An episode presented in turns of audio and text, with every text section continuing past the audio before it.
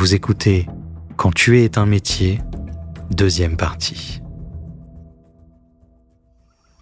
Les éléments de preuve recueillis dans la maison de Marilyn Plants et dans le ruisseau furent classés, étiquetés et envoyés au laboratoire de sérologie et d'ADN de la police d'Oklahoma City. Les experts examinèrent les traces de sang. Il fallait déterminer s'il s'agissait du sang de Jim Plants. Si c'était le cas, cela signifierait que Bryson et McKimble n'avaient pas menti. Bien que certains indices risquaient de n'avoir aucune valeur, la résolution de l'enquête reposait sur les épaules de la chimiste légiste Joyce Gilchrist. Le détective Gibson m'a demandé de chercher des taches de sang sur ses vêtements.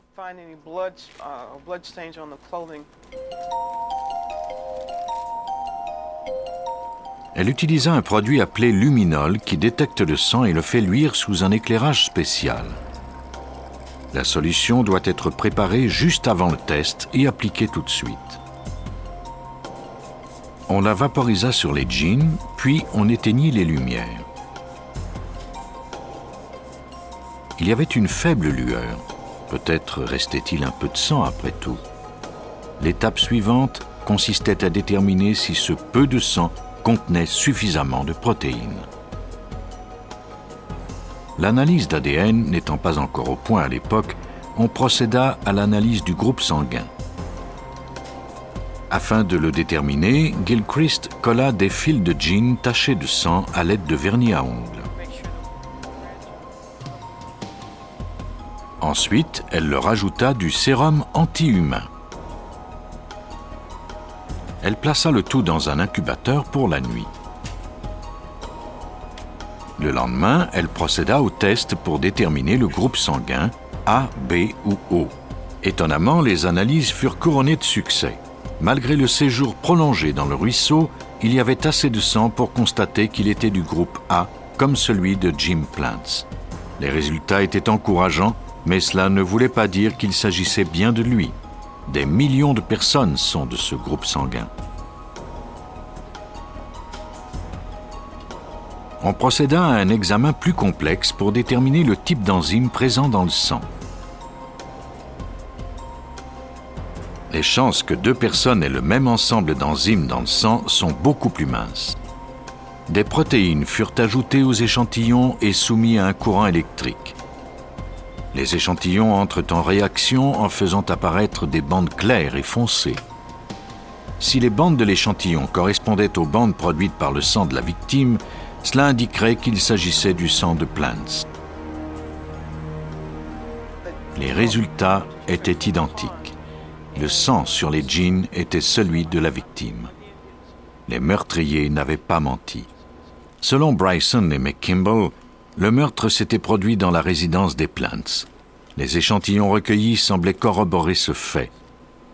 Mais Joyce Gilchrist devait le démontrer. Le sang recueilli sur la moquette, les murs et les rideaux n'était pas aussi visible que celui des vêtements, mais il était en meilleur état. On procéda aux mêmes analyses. Les résultats étaient identiques. Le sang était bien celui de la victime Jim Plants. Il restait maintenant à Gibson à prouver que Marilyn avait comploté le meurtre de son mari. Elle fut convoquée pour un autre interrogatoire. Elle a tout nié. Elle a commencé par dire qu'elle ne connaissait pas Bryson et McKimball. Puis, pendant l'interrogatoire, elle a modifié sa version afin qu'elle corresponde aux éléments dont nous lui parlions. Elle s'est aperçue que nous en savions plus qu'elle pensait. Marilyn insistait sur le fait qu'elle avait dormi jusqu'à 8 heures du matin et qu'elle n'avait jamais entendu son mari rentrer à la maison. Elle n'avait pas entendu le bruit non plus. Si Bryson et McKimble avaient tué la victime dans sa maison, elle ne s'en était pas rendue compte. Le nouveau tapis chez Marilyn Plants permettrait peut-être à Gibson de prouver qu'elle mentait. Il était convaincu que Marilyn était impliquée dans le meurtre de son mari. Il lui faudrait maintenant découvrir depuis quand elle possédait ce tapis. Il fallait que j'arrive à prouver qu'elle avait acheté ce tapis. J'ai appelé le manufacturier et ce dernier m'a indiqué que son client principal était la chaîne de magasins Walmart. Il y avait une succursale à quelques pâtés de maison de la résidence de Marilyn. J'ai obtenu un mandat qui m'autorisait à consulter les relevés bancaires de Marilyn Plants et j'ai constaté qu'elle avait émis un chèque au nom de ce magasin le jour même du meurtre. Gibson rencontra le gérant du magasin qui sortit le reçu de l'achat de Marilyn. Le jour du meurtre, elle avait acheté une boisson gazeuse et un tapis. La transaction s'était faite à 9h11 du matin. L'achat de ce tapis démontrait que Marilyn Plants savait que son mari avait été assassiné. Selon la reconstitution de la police, Jim Plants était rentré du travail ce matin-là. L'amant de Marilyn, Clifford Bryson, et son complice Clinton McKimble étaient déjà dans la maison. Ils attendaient le bon moment pour le rouer de coups.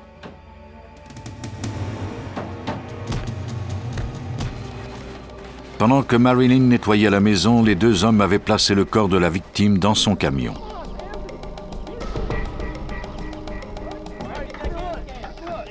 Ils l'avaient conduit sur une route déserte, avaient arrosé le camion d'essence, puis l'avaient incendié. La victime aurait dû être morte, mais elle vivait toujours. Plants essaya d'échapper aux flammes, mais en vain. Le camion aurait dû exploser, ce qui aurait détruit des indices importants, mais le plan ne s'était pas déroulé comme prévu. Ces trois personnes ont planifié la mort de M. Plants pour toucher l'indemnité d'assurance. McKimble devait toucher 45 000 dollars et le couple devait garder le reste de l'argent et partir au Texas pour y vivre. Marilyn Plants et Clifford Bryson furent condamnés à mort. Quant à Clinton McKimble, il fut condamné à la prison à vie. Il arrive souvent que des crimes parfaits échouent à cause des aveux d'un participant. Une seule révélation peut détruire le meilleur alibi. C'était le soir du 25 septembre 1985. La fête juive du Yom Kippour venait de se terminer. Vera et Gerald Woodman avaient célébré l'événement chez la sœur de Vera à Bel Air, en Californie. Le couple monta en voiture après avoir dit bonsoir à leurs hôtes. Leur appartement à Brentwood n'était qu'à environ 15 minutes de voiture. Ils ignoraient que quelqu'un les surveillait et qu'ils se dirigeaient tout droit dans un piège. Gerald Woodman était un self-made man. Il avait fait fortune dans l'industrie du plastique. Il était marié à Vera depuis 45 ans et le couple avait eu trois garçons et deux filles. À 67 ans, Gérald venait de subir un pontage mais il était toujours en forme et il refusait de prendre sa retraite. Sa réussite lui avait bien sûr valu quelques ennemis. Les Woodman garèrent leur voiture dans le garage de leur immeuble vers 22h30. Mais ils n'en descendirent jamais.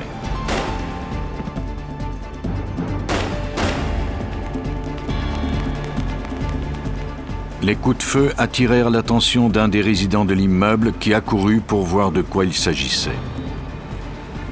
Il aperçut alors une silhouette voilée de noir prendre la fuite dans l'obscurité. Il alerta la police et donna une description de ce qu'il avait vu. Les détectives Richard Crotsley et Jack Holder de la police de Los Angeles furent assignés à cette enquête. Mon supérieur m'a rejoint chez moi détective Jack Holder.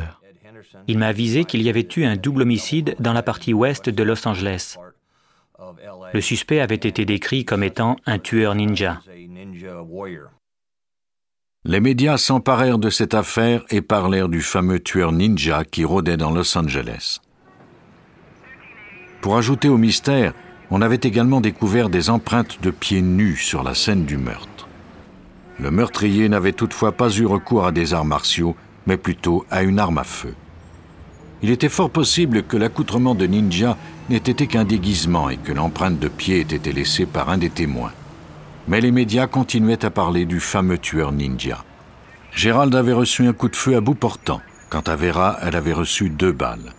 La police ne découvrit aucune douille, ce qui laissait à penser que l'arme utilisée était un revolver. L'analyse balistique confirma que l'arme utilisée était un Magnum 357, une arme particulièrement puissante. Le mobile du crime n'était pas clair. Le porte-monnaie de Gérald et les bijoux de Vera n'avaient pas été volés. Rien dans la voiture ne semblait avoir été déplacé ou volé. Selon Richard Crotsley, le double homicide semblait avoir été commis par un professionnel. Les tueurs à gages sont très difficiles à retracer parce qu'ils n'ont aucun lien avec la victime. Et comme la personne qui commande le meurtre peut le faire à distance et à tout loisir de se fabriquer un alibi, il est plus difficile de réussir à la faire inculper. Les détectives devaient mener leur enquête selon une double perspective. D'abord, il faudrait examiner les indices sur la scène du crime afin de découvrir l'identité du tueur puis découvrir les ennemis de Woodman pour trouver qui avait pu engager le tueur à gages. Le ou les tueurs étaient entrés dans le garage en coupant la chaîne qui fermait la grille. Les policiers retrouvèrent deux bouts de maillon dans un cache-pot près de l'immeuble. Ce n'était pas grand-chose, mais peut-être cela leur permettrait-il de remonter jusqu'au tueur. À Los Angeles, on disposait de deux morceaux de maillon de chaîne dans l'enquête du double homicide des Woodman. Il n'y avait aucune empreinte digitale. On les apporta au département des enquêtes scientifiques du service de la police de Los Angeles afin de les examiner. On analysa les morceaux au microscope. Les imperfections et les égratignures sur les deux morceaux se complétaient. Cela signifiait qu'il s'agissait d'un seul et même maillon. Grâce aux marques laissées lors de la coupe, l'analyste en chef Bill Willin put déterminer le type d'outil utilisé. J'ai procédé à quelques examens des pièces et déterminé que l'outil utilisé pour couper cette chaîne était une paire de cisailles.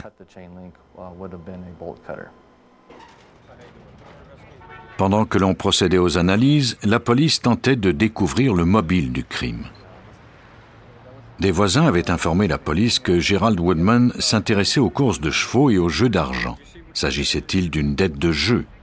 Mais les détectives découvrirent que Woodman ne devait pas d'argent. Il aurait même plutôt eu de la chance de ce côté-là. La fille et la sœur de Vera révélèrent des informations très intéressantes. Elles sont rapidement venues nous dire que Gerald s'était disputé avec ses deux fils, Neil et Stuart Woodman. Détective Jack Holder. Ils voulaient reprendre les affaires de leur père. Les deux femmes étaient convaincues que Neil et Stuart avaient tué leurs parents. Gerald Woodman avait gravi les échelons un à un. Après son pontage coronarien, il avait confié la direction de sa compagnie de plastique, Manchester Products, à ses deux fils, le temps de se remettre de l'opération. Pendant cette période, les deux fils avaient racheté la majorité des actions, excluant ainsi leur père. Gérald prit toutes ses économies pour tenter de racheter ses parts. Cette prise de pouvoir avait divisé la famille. Neil et Stewart n'étaient plus invités lors des réunions de famille et Gérald et Vera n'étaient plus autorisés à voir leurs petits-enfants. Crotsley et Holder étaient à la recherche de nouveaux indices lorsqu'ils reçurent une visite inattendue. Deux anciens policiers de Los Angeles, qui étaient devenus gardiens de sécurité, se rendirent au service de police. Ils déclarèrent qu'un homme du nom de Steve Hornick, un employé de Neil Woodman, les avait récemment engagés pour qu'ils empêchent Gérald et Vera de voir leur petit-fils lors de sa bar mitzvah. Selon les deux ex-policiers, la consigne de Hornick était très sévère. On nous a dit que M. Hornick avait eu une réunion le matin de la bar mitzvah.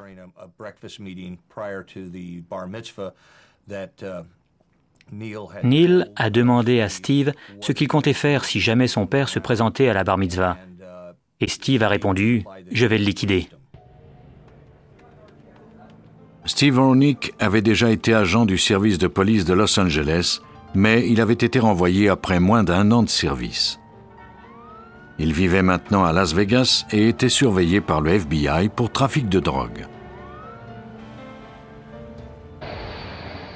Le jour du meurtre, Hornick et son associé étaient venus à Los Angeles en avion et étaient repartis le lendemain.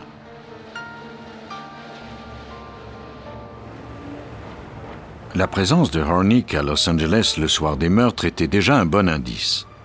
Mais Los Angeles est une grande ville et Hornick pouvait être allé n'importe où. La police apprit alors que son frère, Robert, résidait à environ 6 km de la scène du crime. Nous avons découvert que Robert Hornick avait été impliqué dans un accident la nuit des meurtres à seulement un pâté de maison des homicides. La coïncidence était troublante. L'accident de Hornick s'était produit dans la ruelle derrière l'immeuble où vivaient Gérald et Vera Woodman. Le dossier de Robert Hornick indiquait également qu'il avait été interrogé par la police trois mois plus tôt pour avoir rôdé près de l'immeuble de Vera et Gérald. C'était le jour de l'anniversaire de mariage des Woodman, une des rares occasions où Vera quittait l'appartement. Les enquêteurs pressentaient que les fils Woodman avaient engagé les Hornick pour tuer leurs parents. Mais les indices dont ils disposaient ne suffisaient pas les agents du FBI avaient déjà des relevés téléphoniques de Steve Hornick à Las Vegas. Il avait eu plusieurs communications avec son frère, d'autres à la résidence des deux fils Woodman ainsi qu'à leur bureau, et aussi à des cabines téléphoniques près de la résidence des Woodman. Steve Hornick semblait avoir fait encore plus d'appels avant les meurtres. Nous avons examiné ces relevés. Détective Richard Crowdsley il était évident que ces suspects étaient en contact. C'était suffisant pour obtenir un mandat de perquisition de l'appartement de Steve Hornick. Les détectives y découvrirent des agendas qui précisaient les activités de Hornick. Il avait changé les noms et écrivait en code, mais les enquêteurs parvinrent assez facilement à les déchiffrer. La police apprit notamment à partir de ces agendas que Stuart Woodman avait engagé Robert Hornick pour cambrioler sa propre maison afin qu'il puisse toucher l'indemnité d'assurance. Il avait également volé et incendié sa voiture dans le même but. Si Steve Hornick était impliqué dans les meurtres, il n'avait pas été assez stupide pour l'écrire. Ses notes suggéraient cependant que son frère, Robert, était souvent son complice. Les détectives obtinrent alors un mandat de perquisition pour fouiller l'appartement de Robert Hornick situé à 6 km de la scène du crime. Ils y découvrirent une paire de cisailles neuves.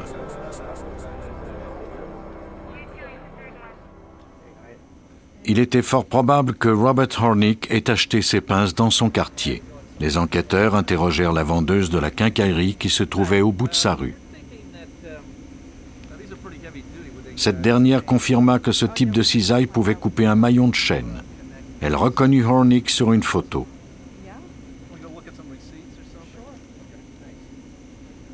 Elle lui avait bien vendu la paire de cisailles. On envoya l'outil au laboratoire judiciaire afin de vérifier si c'était bien celui qui avait été utilisé pour couper la chaîne de la grille des victimes. Bill Llewellyn concentra son attention sur les minuscules rayures qui se trouvaient sur la lame. C'est un peu comme l'empreinte digitale de l'outil. Bill Llewellyn, analyste en chef. Aucune autre pince ne laissera ces mêmes marques. Après son analyse, Llewellyn utilisa les pinces pour couper un morceau de plomb les stries des lames s'imprimèrent dans ce métal mou sans endommager la surface coupante de l'outil. Llewellyn compara ensuite les stries imprimées dans le plomb à celles qui se trouvaient sur le maillon. La preuve était irréfutable. cette paire de cisailles avait bien coupé la chaîne. Les détectives travaillèrent d'arrache-pied pendant six mois pour compléter leur enquête et faire inculper les frères Hornick et les frères Woodman. Ils eurent soudain un coup de chance. Un des associés des Hornick fut arrêté pour un autre crime. Afin de faire réduire sa peine, il avoua avoir fait le guet le soir où les victimes avaient été tuées. Selon lui, la commande provenait des deux frères Woodman. Il ne restait plus qu'à démontrer le mobile du crime. Les frères Woodman étaient parvenus à leur fin puisqu'ils avaient dépossédé leur père de sa société. Pourquoi, à moins que ce ne soit par pure et simple haine, avaient-ils voulu tuer leurs parents par la suite? Depuis que l'entreprise était sous leur contrôle, elle n'avait cessé de péricliter. Ils avaient même falsifié leurs livres comptables. Selon le détective Holder, ils étaient désespérés. Ils avaient vidé la société de tous ses profits. La banque vérifiait leurs livres comptables. Ils étaient au bord de la faillite et ne pouvaient se résoudre à voir leur père constater leur échec. Dominés par la haine et la cupidité, Neil et Stuart Woodman avaient repris l'entreprise de leur père, mais n'avaient réussi qu'à la détruire. Vera Woodman avait une police d'assurance vie d'une valeur d'un demi-million de dollars payable à la société. Cette somme ne suffirait pas à régler toutes les dettes de Manchester Products, mais c'était le dernier espoir des deux fils Woodman. Holder et Crowdsley, aidés par l'expert Bill Llewellyn, disposaient de tous les éléments pour les faire arrêter et condamner. Grâce aux relevés téléphoniques, aux cahiers de notes, aux aveux d'un homme de main et aux maillons d'une chaîne, ils pouvaient reconstituer les événements de cette terrible nuit les preuves étaient suffisantes pour convaincre le jury. Neil et Stuart Woodman furent condamnés à la prison à vie pour conspiration. Robert Hornick fut condamné à la prison à vie sans possibilité de libération conditionnelle et Steve Hornick à la peine de mort. Certains voleurs ont peut-être un code d'honneur, mais ce n'est pas le cas des meurtriers. Dès qu'un problème survient, les coupables passent aux aveux et trahissent leur partenaire. Le tueur à gages fera tout ce qu'il peut pour se tirer d'affaire. S'il accepte de négocier, il ne reste plus aux experts qu'à démontrer qu'il dit la vérité.